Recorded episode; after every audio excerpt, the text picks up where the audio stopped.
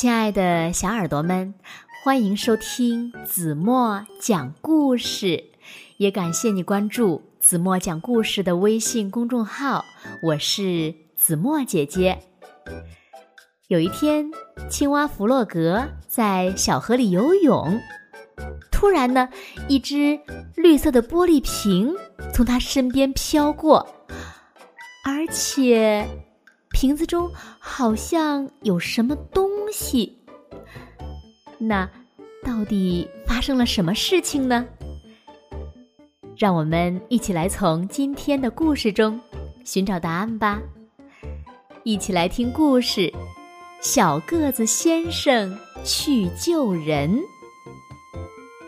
小耳朵，准备好了吗？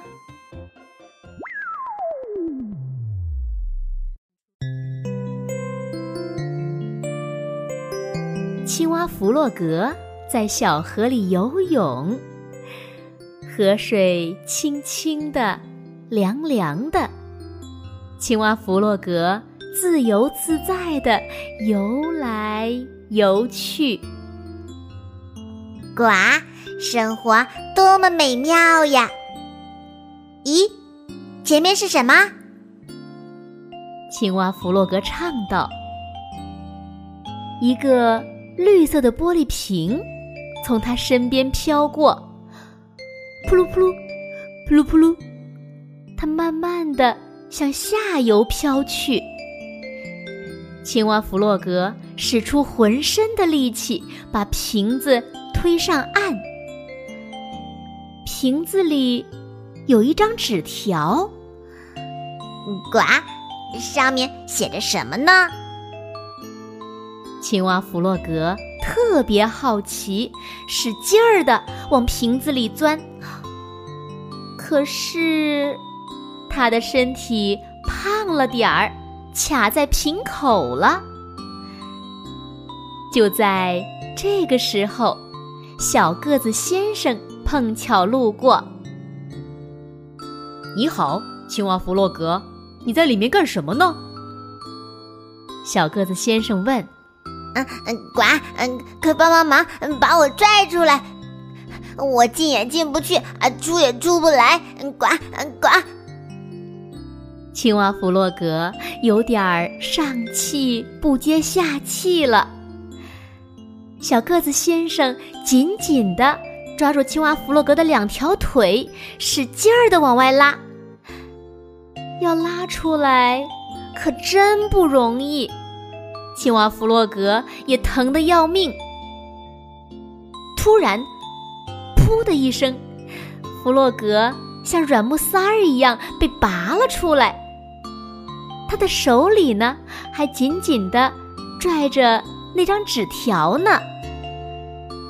小个子先生拿起纸条读了起来：“呱，拜托，大声点儿。”青蛙弗洛格不耐烦地说：“小个子先生大声读道：‘救命！救命！’啊，没别的了？没了，应该是有人需要帮忙，我们得赶紧找到他。”于是，他们沿着河岸往上游走，除了一只散步的鸭子。一个人影也没有。鸭子，打扰一下，请问是你需要帮忙吗？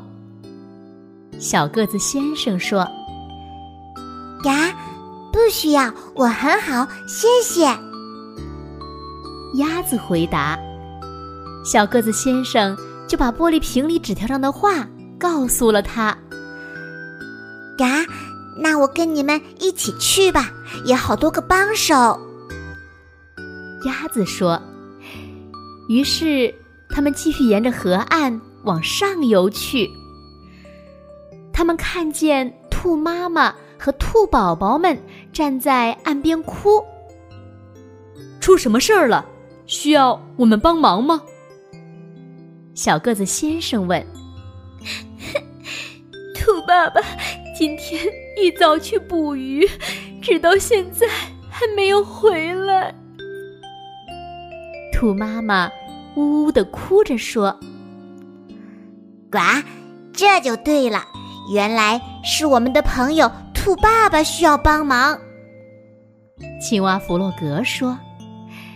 于是，小个子先生、青蛙弗洛格、鸭子、兔妈妈和兔宝宝们一起去找兔爸爸。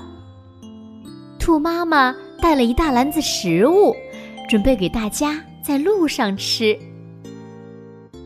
过了一会儿，他们走到了小路尽头，再往前走就是森林了。可是，他们还是没有看到兔爸爸。兔宝宝们害怕极了，他们从来没有离开过家这么远过。大家。爬上高高的山坡，还要继续往前走吗？呱，当然啦，必须的。朋友有难，怎么能置之不理，让他失望呢？他们继续往前走，走啊走啊，走了好几个小时。就在他们快要放弃的时候，突然。最小的兔宝宝喊道：“在那儿，在那儿！”果然是兔爸爸，他正坐在河对岸的大石头上。喂，你受伤了吗？大家急忙问。我从悬崖上掉了下来，走不了路了。兔爸爸说。兔爸爸走不了路，更别提让它游过来了。大家赶紧想办法，看看怎么把兔爸爸丢到河岸这边来。嗯，呱，我们可以搭座桥。青蛙弗洛格说：“我们可以扎个竹筏。”兔宝宝们说：“嘎，还是让它坐在我的背上。”我把它背过来吧。鸭子说：“这个主意好像可行。”鸭子游到河对岸，兔爸爸爬到它背上，然后鸭子像艘船一样，小心翼翼的、稳稳当当的往回游。大家欢呼雀跃，迎接他们上岸。小个子先生查看了一下兔爸爸受伤的腿，给他绑上了绷带。大家很快搭好了一副担架，抬着兔爸爸往回走。他们边走边唱着，兔爸爸终于脱离了危险，大家都很开心。终于到家了，大家忙着照顾兔爸爸。还送给他精美的礼物。兔妈妈呢，给兔爸爸烤了他最爱吃的蛋糕。兔宝宝们给兔爸爸演奏音乐，每个人都开心极了，除了青蛙弗洛格。怎么了？小个子先生问。呱，我很伤心。为什么我的腿好好的？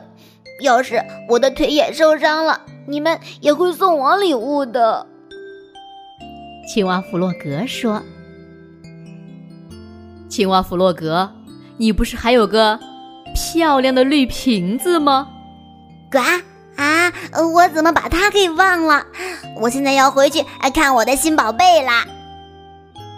青蛙弗洛格顿时高兴起来。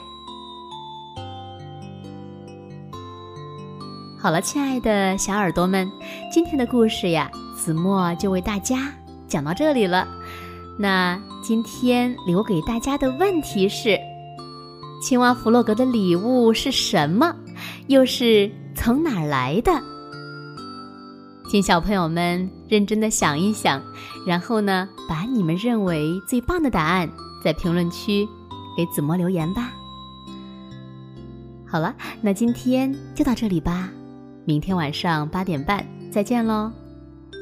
如果小朋友们喜欢听子墨讲的故事，不要忘了在文末点赞、点再看，给子墨加油和鼓励哦。好了，现在睡觉时间到了，请小朋友们轻轻的闭上眼睛，一起进入甜蜜的梦乡了。完喽。